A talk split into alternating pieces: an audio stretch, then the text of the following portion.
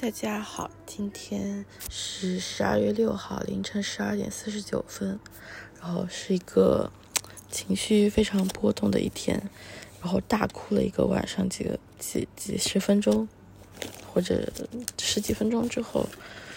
嗯，慢慢平复了心情，然后因为说了要录播客嘛，然后就看了一下书，虽然也没怎么看进去，然后就开始玩游戏。录一期鬼屋，我一直打不过那个钢琴怪，呃，数次死死亡之后返回标题页面读取存档，觉得算了，不要逃避了，还是来录播课吧。然后接下来这个星期，我预感也是非常，嗯，工作非常繁忙的一周啊，所以，哎，也不知道该说什么。然后现在每次说话就这个舌头，舌头侧边长了一。一个我不知道，反正就是特别痛，我估计是有点上火。之前也说过，嗯，就讲话又特别痛。但是关于我自己事情，虽然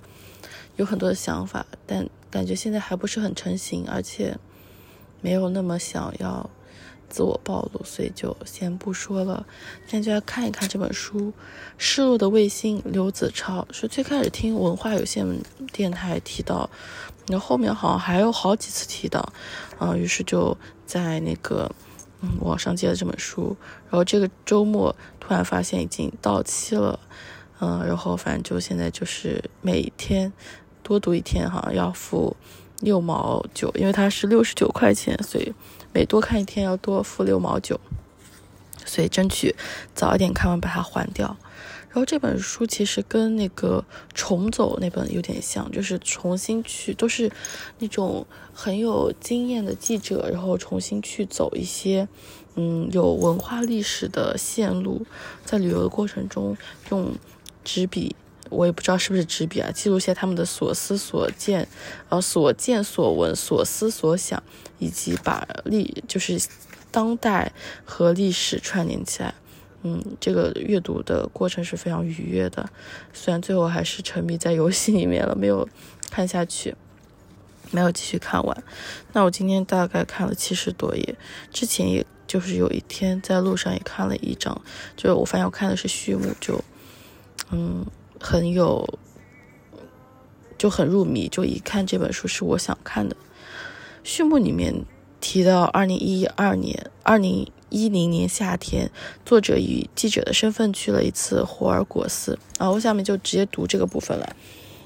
那是中国通往哈萨克斯坦的口岸城市，有一种边境地带特有的繁忙与混杂。在国门附近，我看到等待通关的货运卡车排起长龙，远方横亘着冰雪覆盖的天山。我问一个正在抽烟的中国司机，他的目的地在哪里？他说阿拉木图。他的口气让我感到阿拉木图是一个遥远的地方，一个必须长途跋涉才能抵达的地方。有那么一瞬间，我很想跳上卡车，随他一起穿越边境，前往阿拉木图。眼前的雪山变成一种致命的诱惑。司机告诉我，阿拉木图又叫苹果城。我的脑海中顿时浮现出一座遍植苹果树的城市，在金色的阳光下，苹果泛起清新的光泽，好像少女的脸庞。这几乎成为一种明信片边的般的印象，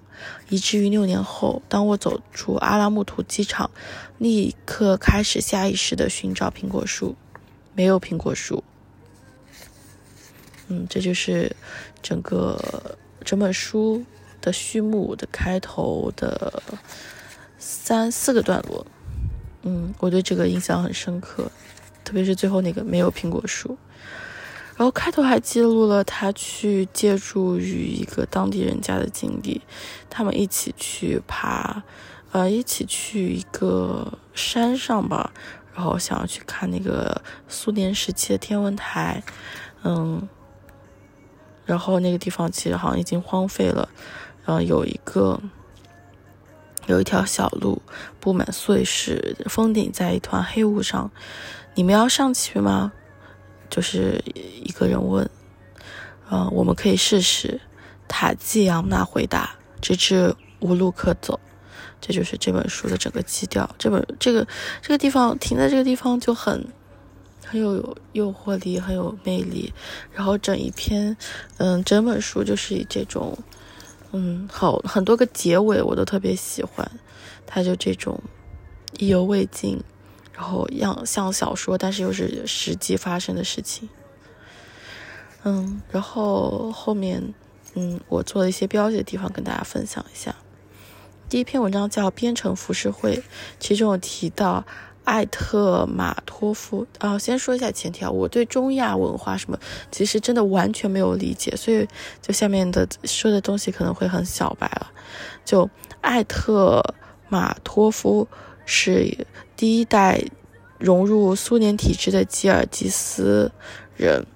嗯，就是苏联作时代最重要的作家之一，也是吉尔吉斯作家中最接近诺贝尔文学奖的人。然后他们，他和当地的一个人在聊到这个的时候，说到，嗯，就是阿拜是当地的一个人说，不，嗯，或者当地一个作家吧，应该算是吉尔吉斯的。嗯，不过我现在认为马特艾特马托夫的成功是那个时代的产物。怎么讲？作者问。然后他说，在苏联的大家庭里，每个加盟共和国都要有一个作家，能够代表那个民民族的文化。这既是苏联体制的要求，也是一种政治需要。艾特马托夫恰好成为吉尔吉斯文学的代表。嗯，就就是这种感觉。然后这里面还提到了一个人，他在吉尔吉斯，我不记得是吉尔吉斯还是我看一下，嗯，看一下，比什凯克，吉尔应该是吉尔吉斯，嗯，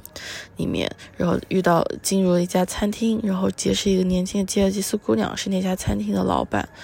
他是一个。那个老板感觉是一个很混合的人，嗯，他是吉尔吉斯人吧，嗯，稍等我看一下。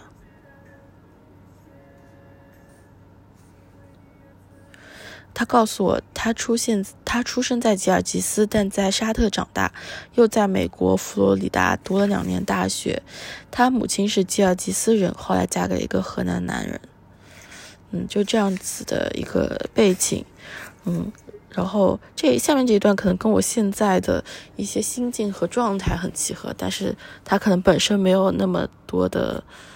精彩度。他就说到，高中毕业后，一所左一去了，左一就是刚才说到那个餐馆的老板，去了佛罗里达大学。大二那年，母亲的第二次婚姻到了无法维系的地步。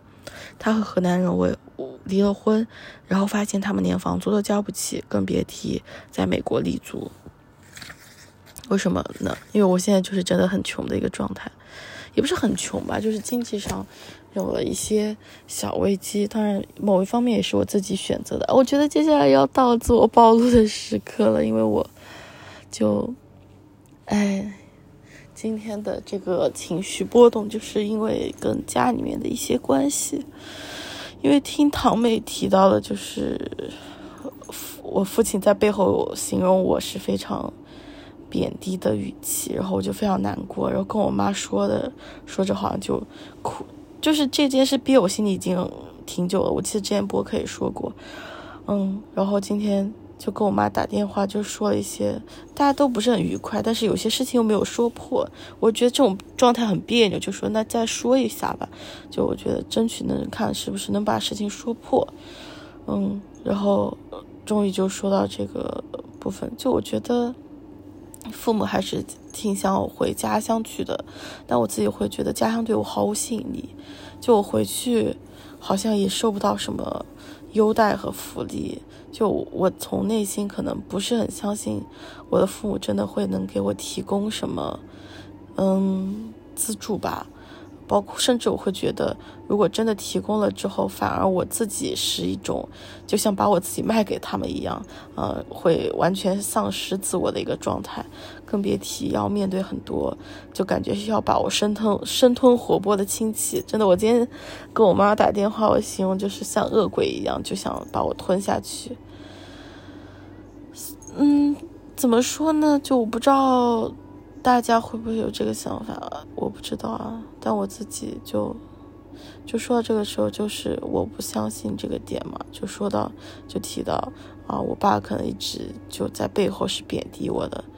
然后我妈妈最近，我不知道是我影响了她还是她影响我，我觉得是我影响了她。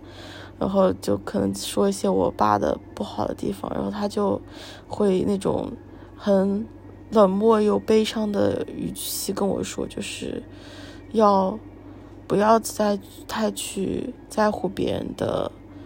想法或者感受。啊，我真的很难受，就是他听他说这一点的话，因为那个人甚至是我的父母，我也要不要在意吗？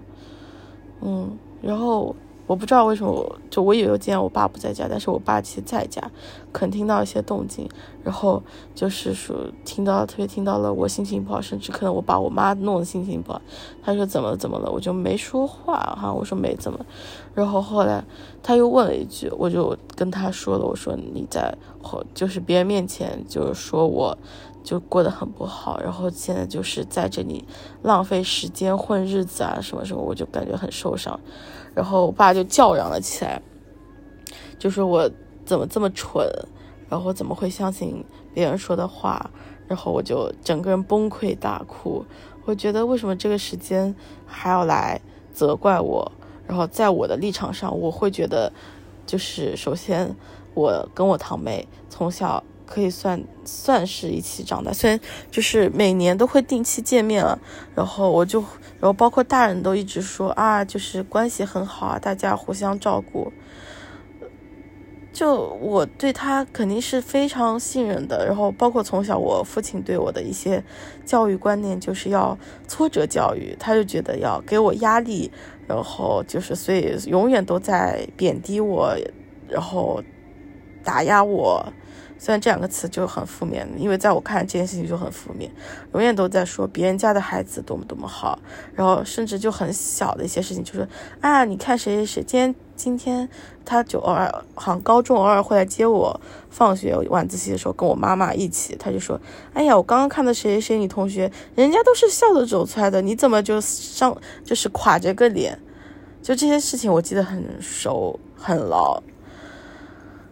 就很受伤，然后今天就不敢崩溃大哭，然后我觉得今天很棒，就是我面对他的一些指责什么，就会说回去，然后他指责我什么这么蠢，我就是我就是狂大声的说，我我这时候如果你还要跟我追说这些，我就不想跟你说了，怎么怎么，反正我也不记得当时的情况，中间有一段就后来我跟我妈打电，就是又电话又还给了我妈，还是怎么样。呃，跟我妈说，反正他有那种悲伤、冷静，又有点冷漠的语气，大概意思就是说，这个世界上没有人值得你去那么在意。哦，我那时候就就整个憋不住，就有时崩溃大哭，失声痛哭，又不敢发出太大的声音。我就觉得，天呐，就是这是我的父母，我都不能去在意他们对我的想法吗？那我这个世界上，我还能在意谁对我的想法呢？嗯，然后后来好像我爸又又把电话拿过去跟我讲了一些有的没的东西，我不记得，反正讲了一会儿，我就说，啊，反正这个整个场景回忆起来，我现在就是整个混乱而又模糊的。但我今天突然就，我后来想了想，我我突然就好了，就是。有一点像，就是我认清楚了我父亲是个什么样的人，因为他是之前至少在人面前会表现的非常体面，非常的就是没有瑕疵，但是他实际上就是一个很有瑕疵的人。就我们世界上没有谁会没有瑕疵，一旦就是或者说我把它包装的过于完美。呃的同时，就越发的会放大他的一些缺点。但我现在就就看懂了他是个什么样的人。就我，我首先我觉得这件事情本身吧，就是他可能是确实会在亲戚面前或者什么，不管是小辈还是什么面前说一些，就是就是就是随口一说嘛，人都会随口一说，这很正常。啊，就他现在在那边吧，哎，应该还行吧，反正工资也不高或者怎么样。就他这件事情，就对我也挺好的。他在亲戚面前说我工资低，我觉得对我来说也是一种保护了。但是，就他知道这件事情之后，他很，我觉得他，我今天很崩溃一点就是他非常跳脚。他一方面就是说我很蠢，说我脑子不够用，说我为什么会相信这些事情。可能他也很生气吧，就是觉得我不信任他。另外一个方面就疯狂的贬低我堂妹，就是之前从来没有人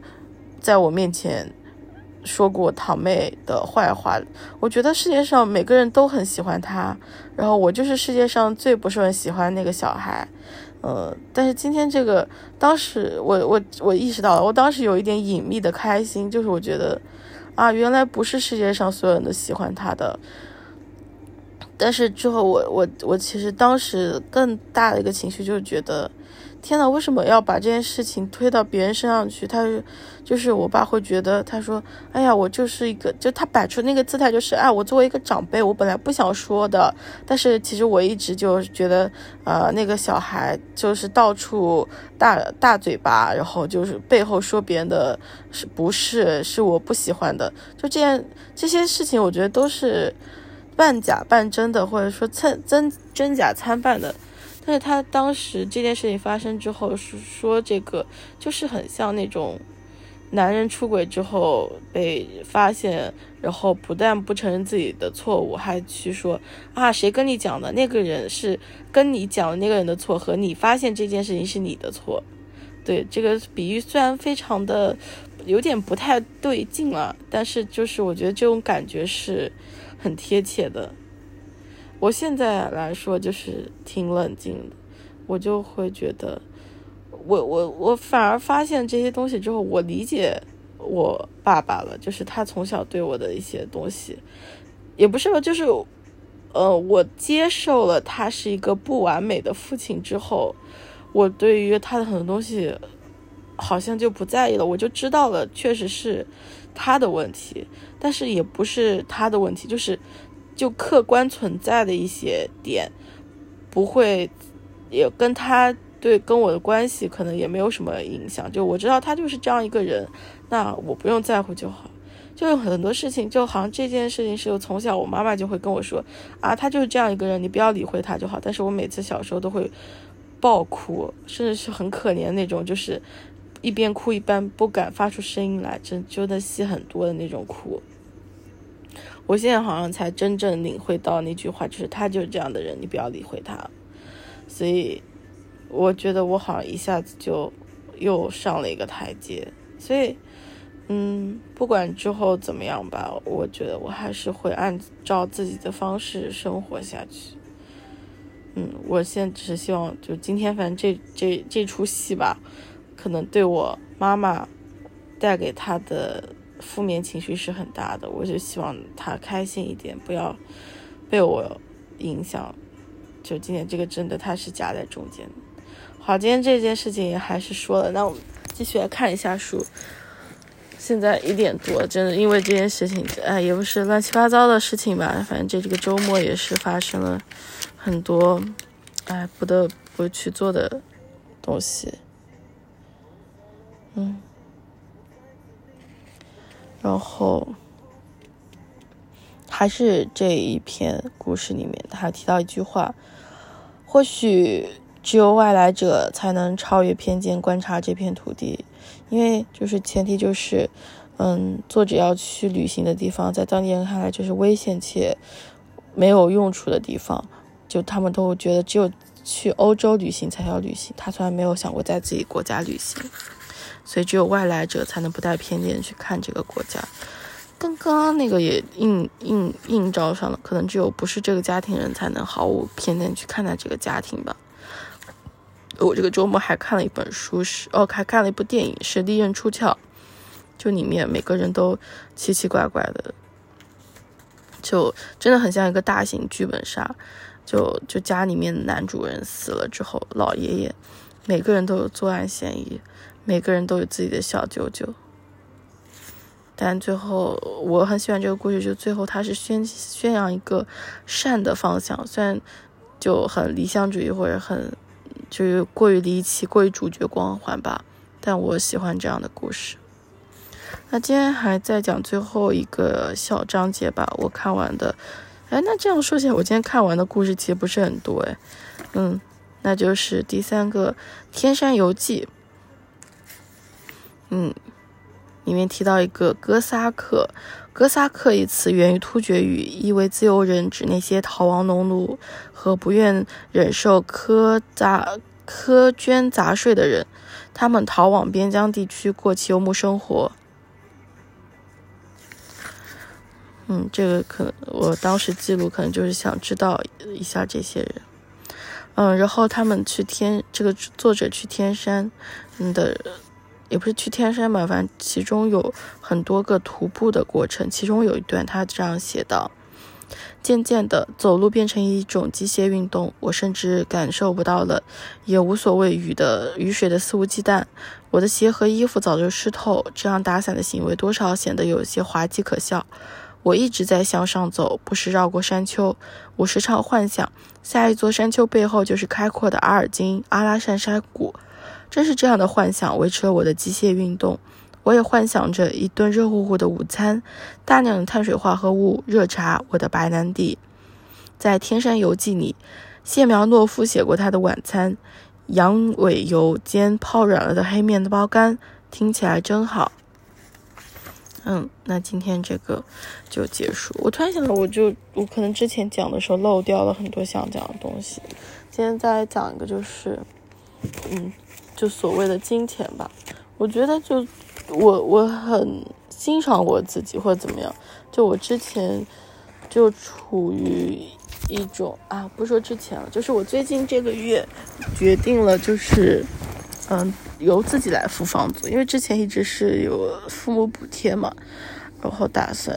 最就反正最最近一年感觉财务状况都不是很好，然后时不时还会父母补贴一些。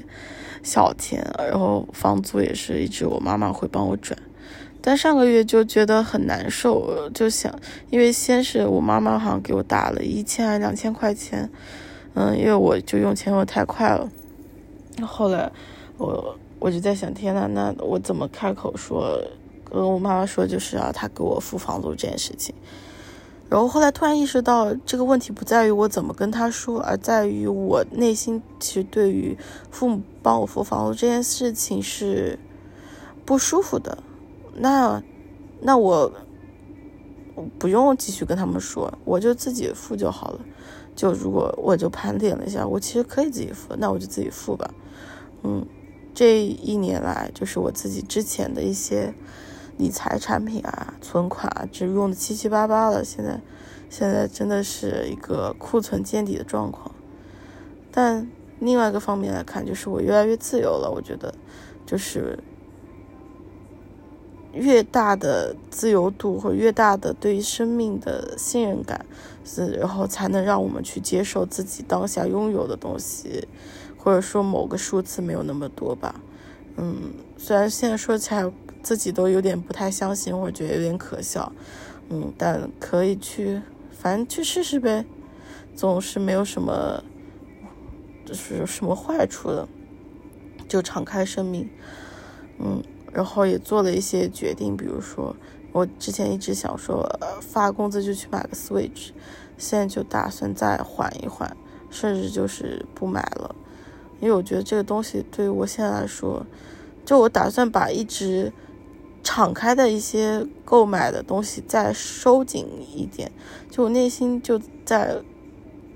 就当我真正决定了对自己的财务状况负起责任的时候，我就会发现一些想要购买的行为背后的支配，不是我真正想要拥有这个东西，或者说不是我想真正跟这个东西或者一些产生链接，而是我觉得在。购买这个行为背后的一些欲望吧，比如说我我一直会去按摩，其实这个真的我今天花了还蛮多钱的，我就在想这个背后到底是什么，就也挺好的，能让我觉察到自己身体的变化，以及嗯每周有一些固定的时间，但是我我现在真的下定决心不用不要再继续往里面购买项目了，就是把手现在有的项目做完就好了。我觉得这个，嗯，就这个决定本身就很有力量感，因为对于我来说，拒绝或者甚至拒绝销售 是一件还蛮难的事情。然后下一个决定就是暂时不去买 Switch，因为我感觉它背后就是一种，嗯，它能让我显得不同，能让我现在去杀时间，但是好像未来一段时间我不需要杀时间，然后我想显得不同的那种，就是显摆的感觉，好像也不是我想要沉下心来好好生活的内容。所以可能也就暂时不进行一个购买这样子，嗯，所以金钱方面，我觉得还是就是真的，无论是什么方面，就要对自己完全负起责任，然后觉察每个念头背后的起心动念，然后才能更好的做出真实的选择。当然，你就不觉察也可以啊，你就瞎去。就谁没用乱花过钱呢？那就去乱花呗，也是一种很好的体验。我觉得我过去这一年多就乱花钱，真的花了蛮多的。嗯，那没关系，就学费嘛。我我觉得未来还是有很多可能性的。那今天就讲了这么多，我现在感觉也没有一个主题，然后让我想一想今天的这个播客到底叫什么名字，然后赶快睡觉吧。那就先跟你说晚安，然后我去想一想名字。晚安。